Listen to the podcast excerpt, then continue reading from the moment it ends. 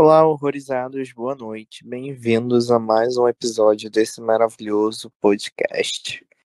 No episódio de hoje, vamos falar sobre um filme que veio aí movimentando bastante as redes sociais depois que foi lançado, né?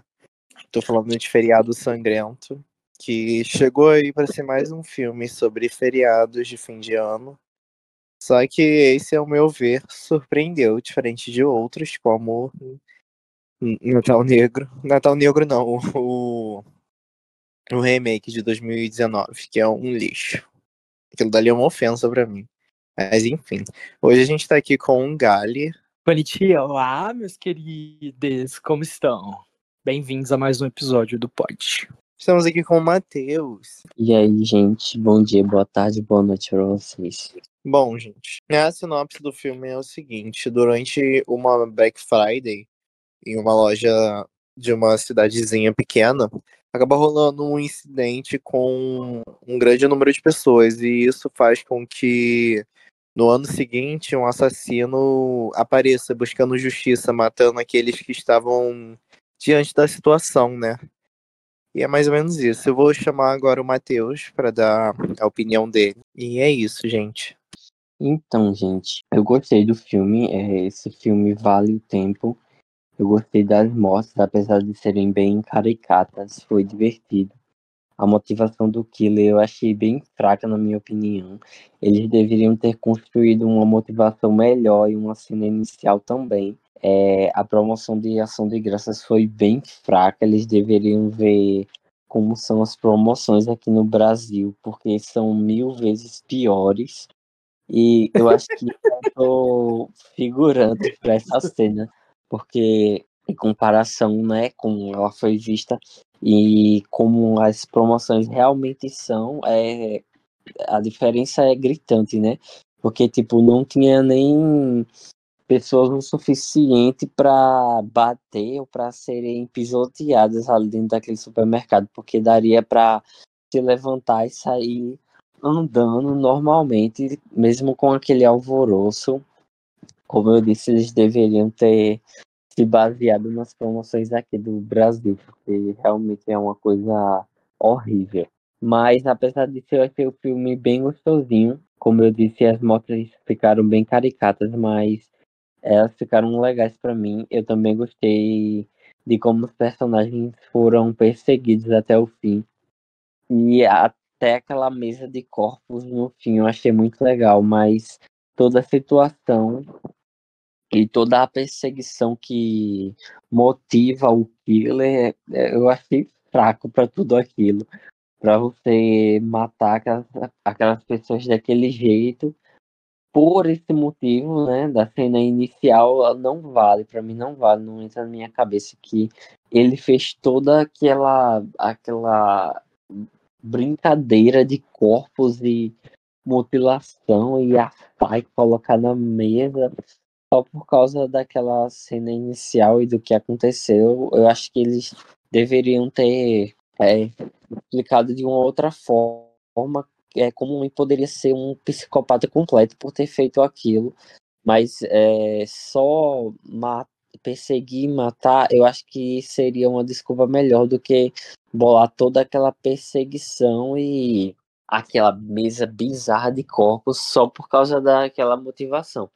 Então não achei que valeu para mim, mas no geral eu achei o filme muito gostosinho de assistir, recomendo e com certeza eu vou assistir de novo.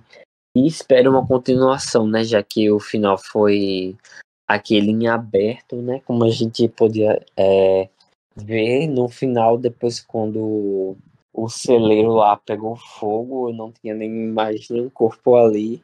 Então eu achei que isso já, já com certeza é um gancho para uma sequência. E como eu disse, é, ele ficou bem gostosinho e com certeza eu vou assistir essa sequência. Então, para esse filme, eu vou dar uma nota 8,5. É uma nota boa, razoável. E aguardo uma sequência, porque com, com certeza eu vou assistir. Eu espero que mais sejam produzidas mais mortes como essa. Eu não sei se vocês tiveram a mesma sensação que eu, mas eu, eu senti que as mortes desse filme foram bem originais em comparação a outros filmes. Vocês Perceberam isso? Concordo. Tem mortes muito diferentes, bem legais. Eu também concordo, ainda mais. Não sei se pode dar spoiler, pode dar spoiler, gente. Gente, é sempre com spoiler, sim. Então, ainda mais aquela morte do forno, onde a mulher vira literalmente um peru de ação de graças, é muito criativo. Sim, eu achei essa a, a, a parte das mortes bem criativas, todas elas, inclusive. Então é isso, Sim. é. É bem legal. na parte das mortes foram consideravelmente as melhores pra mim. Porque eu senti que tudo foi original. Tudo foi legal de assistir. Foi uma coisa, é, para mim, nova, assim, né? Em termos de do killer matar e perseguir as pessoas. Eu acho que foi tudo bem legal e bem construído. Então é isso, eu recomendo o filme pra vocês, gente. Vale a pena, é bem divertido, bem legal de assistir. As mortes são boas. Bom, gente, é isso. O filme recebeu o selo de aprovação do Matheus Carvalho. E agora vamos seguir com a opinião do Gali sobre o grande filmaço. Ah, vamos lá, gente. Bom, esse filme eu tava muito ansioso pra assistir. É, era um dos meus mais esperados do ano, é, junto com Fale Comigo, com Scream, com Evil Dead, né? E eu fiquei muito triste que o filme demorou pra ser lançado aqui no Brasil, né? Demorou acho que umas duas, três semanas pra ser lançado depois que foi lançado nos Estados Unidos. Mas tudo bem, né? Tipo, essas coisas acontecem, não, não tem jeito. Às vezes é questão de distribuidor e tudo mais, mas pelo menos veio. Então eu fiquei feliz de poder ver esse filme no, no cinema. Bom, pra quem não sabe, é, o filme é dirigido pelo grande mestre do terror, Eli Roth, né? Pra quem não sabe, o Eli Roth, ele é o diretor de A Cabana do Inferno, que é um filme muito, muito, muito, muito doido de, vamos dizer, de body horror, de gore, etc, que eu amo dos anos 2000. Ele é o diretor de O que dispensa comentários, né? A gente já fez um episódio falando do Albergue aqui. Então, assim, é um filme que é muito quisto pela gente. É, e também pelo, pelo filme Canibais, que é um filme muito, muito doido. Então, o Eli Roth, ele tem uma, um catálogo extenso na, na filmografia dele de filmes pesados, filmes intensos e filme gore. Não sou maior fã de gore, não sou maior fã de, tipo, mutilação, etc. Mas os filmes dele eu gosto, sabe? Mesmo que o Albergue tenha um apelo sexual muito grande, a gente já conversou sobre isso, mas enfim. Bom, esse filme, a gente, né, acompanha esses jovens que depois de um desastre que acontece na cidade por conta das promoções da Black Friday, eles é, é, acontece uma literalmente uma tragédia, né, por conta do, dos produtos grátis e, e tudo mais, e acabam morrendo pessoas e aí vem um assassino é, um ano depois para vingar as mortes que aconteceram ou alguma morte em específico, né? A gente descobre depois que é mais uma morte específico. É, a gente tem nesse filme perseguições muito legais. É, não são perseguições super longas, mas são perseguições que dão muito susto. Principalmente, não sei vocês, mas a cena do corredor, eu quase desmaiei no cinema. O que, que vocês acharam, gente? Aquela cena do corredor foi um susto que deu mais susto que filme de Invocação do Mal, para mim, de verdade. Foi uma coisa muito bizarra. Eu acho que os jumpscares desse filme funcionam bem demais. Teve momentos que eu tomei muito susto também. Essa cena do corredor é maravilhosa, cara. Eu pulei da cadeira, literalmente. Gente, não tinha como esperar aquilo. Não, não, não tinha. Tipo assim, veio do nada, eles estão andando no corredor, beleza. Você acha que o assassino vai atacar eles por trás, vai fazer alguma coisa. Mas, tipo assim, é uma coisa que, bum, você leva um susto. Gente do céu, foi uma cena que me deixou muito tenso. Enfim, como o Matheus falou mais cedo, cenas de morte, mortes muito criativas. Eu acho que o Eli Roth conseguiu combinar muito bem o slasher com o horror, com, com gore, desculpa, e conseguiu fazer mortes gráficas, mas que foram bem feitas, entendeu? É, eu acho que tem uma exageradinha sim, mas é já da assinatura do diretor. Eu não posso falar que é uma coisa fora do tom dele. É uma coisa que eu, Gabriel, não gosto muito, mas não tiro o, método, o mérito do filme por conta disso, porque não tem porquê, né? É, eu gostei dos personagens, assim, é, nem todos têm muito muito protagonismo, né? A protagonista em si, mesmo que é a, a Jessica, né? Gostei dela. Eu não conheci essa atriz, não vou mentir. Nunca vi ela em lugar nenhum. Depois eu fui pesquisar e realmente ela tem muitos poucos créditos, é uma atriz mais novata, né? É, tem também o Patrick Dempsey, que é nosso eterno detetive Mark Kincaid, esposo de Sidney Prescott no filme. Eu amei ele no filme, para mim ele foi o ponto alto do filme, mesmo é, ele quando é o inocente e depois quando ele se revela o killer. É, claro que é um pouco óbvio ser o policial e eu preferia que fosse outro personagem. Sim, para mim é uma coisa que poderia ter sido trabalhado um pouco melhor a questão do mistério. Eu acho que o mistério é um pouco solto, não te dá muitas dicas ao longo do filme. O, filme ele passa muito tempo acusando vários personagens, principalmente os dois namoradinhos da protagonista, o ex o atual.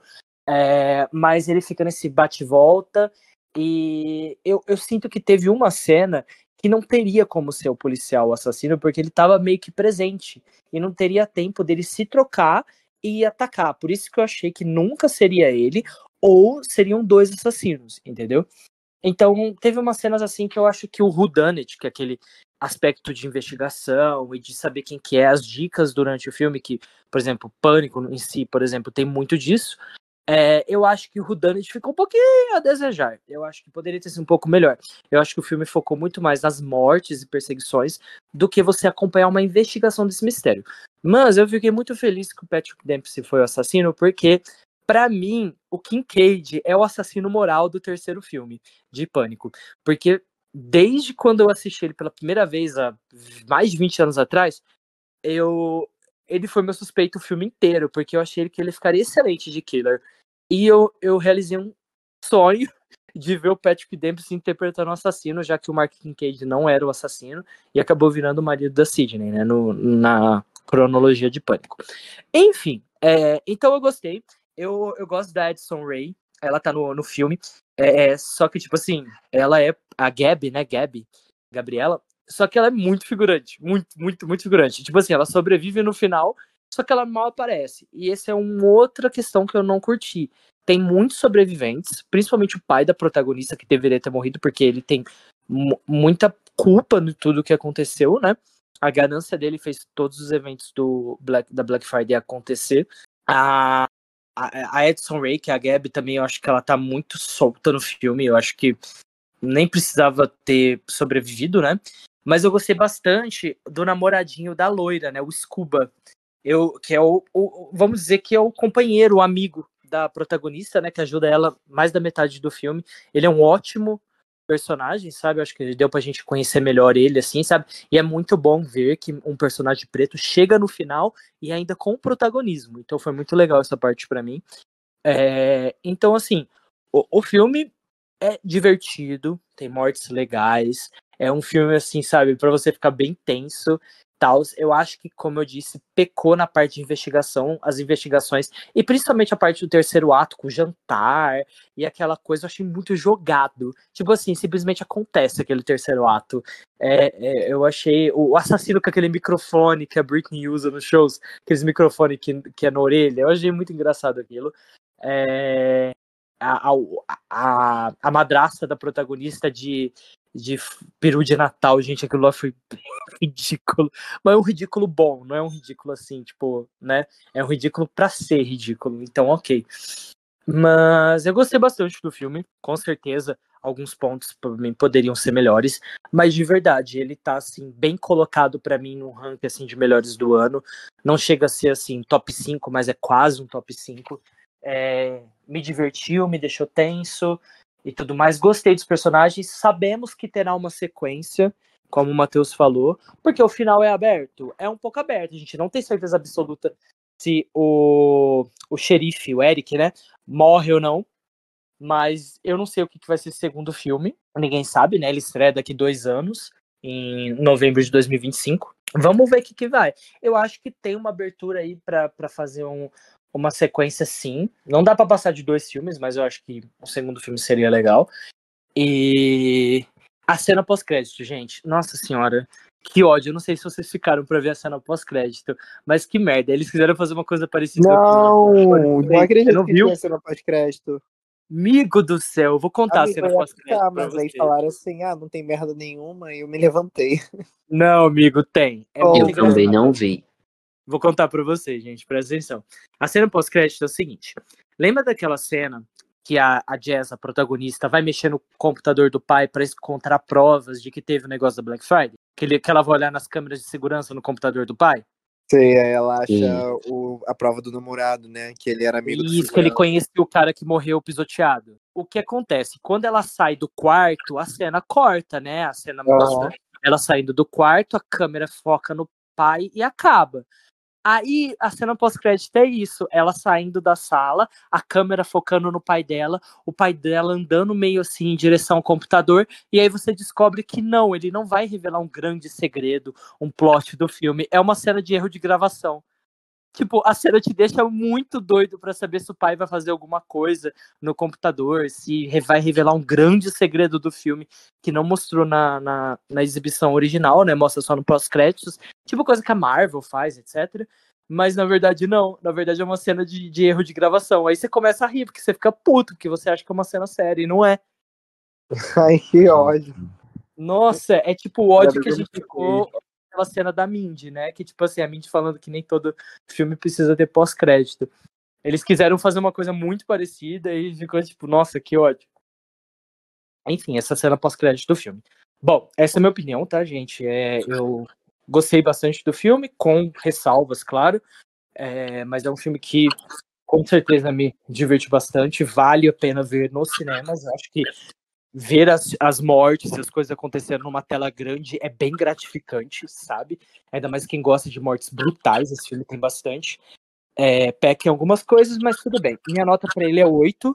Acho que poderia ser melhor em algumas coisas, mas ele é muito bom em, na maioria do que ele faz. Estou ansioso para a sequência que vem em 2025. É isso. Bom, gente, essa foi a opinião do Gali. E agora eu vou encerrar com a minha, né? Porque eu amei demais o filme. Acho que ele me surpreendeu demais, porque eu tô numa vibe ultimamente não assistir trailer ou ver tease ou imagens que saiu do filme. Geralmente eu tô indo pela surpresa mesmo e deixando acontecer, né? Só que esse filme foi uma surpresa tão positiva, só que o, como o Gali refrescou tanto minha memória de alguns pontos negativos, eu vou começar falando primeiro o que eu não gostei, que são poucas coisas, e depois vou falar o que mais me agradou no filme. É, Bom, para começar, eu achei que o filme ficou tentando empurrar demais quem, quem era os dois namorados da menina, os dois poderiam ser o assassino. Algo que eu achei muito chato, sabe? Porque acaba tirando foco de outros personagens. Eu mesmo não suspeitei de muitos personagens, fiquei muito em cima dos namorados, apesar de ser óbvio. Eu sentia que não era eles, mas ao mesmo tempo eu senti que jogava muito para cima de um dos dois. E o Gali mencionou uma cena também de que o detetive estava presente numa cena e apareceu em outra. Não sei se é a mesma cena, mas tem uma cena que me incomodou tanto no filme que foi o fato da Jessie estar tá fugindo do assassino, ela pular uma grade e logo cortar para uma cena onde ela tá tipo num galpão abandonado. E nesse galpão ela acaba encontrando o policial caído no chão, né? O que dá a entender muito que até aquele momento daquela cena ali, o policial não era meio que o assassino, que foi jogado de última hora, porque. Amigo, sim. Também. Amigo, dá muito a entender, sério, porque logo na cena seguinte ela olha pro pé dele, né? Aí vê que ele tava perseguindo ela na floresta. É. é. Só que eu fiquei tipo, gente, como esse homem consegue ser tão. Super-homem. É, super-homem assim. Sabe? Aí me deu a entender muito que tinha dois assassinos, sabe por quê?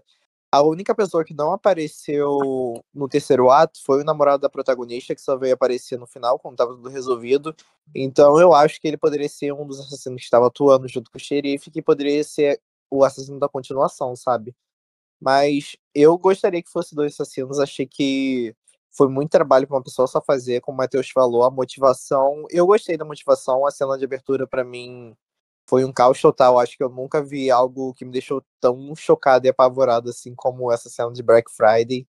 Eu, real, fiquei. Não esperava que isso tudo desencadeasse o decorrer do filme. Para mim ia ser uma brincadeira entre adolescentes, mas acabou que foi algo muito maior e eu achei a cena bem chocante, né? Só que eu ainda acho muito trabalho uma pessoa só fazer toda essa vingança, ainda mais um policial que está presente tanto nas cenas de crime como está presente antes dos crimes acontecer, sabe? Eu acho que o fato do policial ser o assassino é algo muito bom. Eu, como o Gali falou, ele foi o ator de Pânico 3 e eu gosto muito do Patrick Dempsey. Meu xará, inclusive. Amo, E- verdade, amigo. E eu acho que foi certeiro ele ser o assassino, porque eu acho que de todo mundo ali a motivação dele era melhor. Eu fiquei chocado, assim, quando descobri que ele tava com a Amanda. Eu senti meio que uma química entre eles dois, só que quando descobri que ela já tava grávida dele, eu fiquei mais chocado ainda. Porque ele acabou perdendo a família dele, né? Meio que lembra o plot de Pânico 2 e Pânico 6, né? A gente tem dois filmes aí sobre vingança familiar no mesmo ano, né? De 2023. Mas enfim. Eu curti demais os personagens. Eu acho que pela primeira vez a gente tem alguns personagens que funcionem, mas outros que são extremamente babacas. Um ponto negativo pro diretor é que na maioria dos filmes dele sempre tem uns personagens muito babacas que parecem até difícil de acreditar que existe gente tão babaca assim. Mas eu acho que deva ser bem proposital mesmo, porque em Um Albergue era assim, em Cabana do Inferno 2 é pior ainda, os personagens são extremamente babacas, é tudo muito gore. E falando em gore, eu gostei muito, o filme é muito mais violento que Evil Dead, inclusive, né? Eu achei que o filme não peca em nada na violência, as mortes são extremamente criativas. E outro ponto negativo pra mim foi o terceiro ato. Eu acho que o filme foi preparando a gente pra uma coisa muito grande no final. No final veio aquela aquela palhaçada jantar. toda. Oi, amigo? Aquela galhofa de jantar. Sim, isso que eu ia falar, essa galhofa, cara. Eu não acredito, Galho, eu não aceito aquela cena da menina estourando um Papai Noel inflável, juro, com aquela caminhonete de, de Pânico da Floresta. Ai, juro. Mas enfim, é, eu não gostei muito do fato da personagem da Addison Rae ter sobrevivido. Eu acho que ela só sobreviveu porque ela é famosa, né? Eu acho que Porque foi mais um fanservice para os fãs dela, porque a personagem dela não agrega muito no filme. Ela fica sequestrada quase o final inteiro e volta para o terceiro ato, né? Tipo, eu não entendi muito porque o assassino tava em busca de vingança, matou todo mundo, beleza. Matou a loirinha, que era amiga dele. Oi? Pra que que deixou eles vivos? Foi muito Sim, isso que eu a tô. Isso, tipo assim, deixou ela, o pai e a protagonista viva. E eu fiquei tipo assim, gente, todo mundo ali tá no mesmo barco. Não, nenhum é tão pior quanto o outro ali. Todo mundo é um lixo. Então mata logo todo mundo. Fico fazendo cerimônia pra deixar três pessoas vivas só pra ter sobrevivente. E eu passo mal que o filme novamente esquece da Addison Ray quando, o protagoni quando a protagonista e o amigo dela, né? O Scuba, que também é um personagem que eu gostei demais. Adoro Scooby-Doo, então me identifiquei muito. E, tipo assim, quando os dois saem do, da cena da mesa, literalmente os dois personagens são esquecidos, né? Só voltam a aparecer no final, naquela cena clássica onde a ambulância tá com a protagonista, né? Mas falando ainda sobre o final, gente, eu achei aquele final muito tosco. Aquela cena do galpão é horrível, porque tem uma hora que os idiotas começam a correr e eles meio que param numa grade. E logo em seguida eles correm do lado da grade e tinha uma porta aberta. E eu fiquei, gente, qual o sentido deles ficarem olhando a caminhonete da grade como se eles estivessem presos ali e no final tem uma porta ali do lado que os próprios correram pela porta, sabe? É só pra prolongar a cena ou mostrar o quão idiota eles são, né? Mas, no geral, os protagonistas não são burros. Eu achei que a garota, a Final Girl, né? Ela tem muito potencial ainda a ser desenvolvido, mas ela serviu demais. Ela brigava mesmo, ela foi bem inteligente em algum, algumas cenas. Eu já sabia que o final ela ia acabar com aquela com aquela arma de pólvora, né? Porque o filme falou que ela já usou uma vez, então eu já esperava que ela fosse atirar com aquele negócio lá horrível. Mas no geral, gente, eu gostei muito do filme. Eu acho que o que pecou foi essas coisas mesmo, sabe? Mas ele tem mais pontos positivos do que negativos pra mim. Ele tá entre um dos melhores do ano pra mim. Eu acho que ele é um filme original, querendo ou não, é um filme que com certeza marcou aí o feriado de ação de graças, como não como Halloween, mas pode-se dizer que como Natal, como Black Christmas, né, marcou feriado de Natal, acho que esse vai marcar o feriado de ação de graças e tô ansioso pra continuação. Pra mim esse filme é um 9, eu gostei demais e tô louco pra rever esse filme. Com certeza eu iria no cinema assistir ele de novo. E é isso, gente. É, eu, o- o meu principal problema, amigo, foi a questão. Foram duas questões meus problemas com o filme. É, a questão que eu achei que a investigação, as pistas, os negócios, assim, não foram muito bem desenvolvidos. Eles foram não, desenvolvidos levam a lugar nenhum, as pistas, sabe? É... A gente vai crescer pra algo, mas não leva nada, só mortes e mortes. Só leva pros dois namoradinhos lá, só, Sim. entendeu? E também porque um perdeu, parou de jogar por causa do pulso, e o outro supostamente mataram o amigo dele pisoteado, mas a gente descobre depois que era realmente o traficante dele. Mas é, é essa questão é de investigação, e para mim, a outra cena que eu, que eu falei que eu sinto que não era para ser o Patrick Dempsey, o Eric, o, o policial, foi a cena da escola. Porque, tipo, ele tava do lado de fora, a, a Jess entra na escola, passa dois, nem dois minutos e ele já aparece perseguindo ela. Não faz sentido ser ele. Sim, faz isso que você tá falando é muito real, cara. Porque, sim, ele já tava lá fora, ele ia dar uma carona para ela, eu acho, se eu não me engano. Ele falou para ela. É, nessa cena ele tinha falado para ela andar junto com a amiga, né?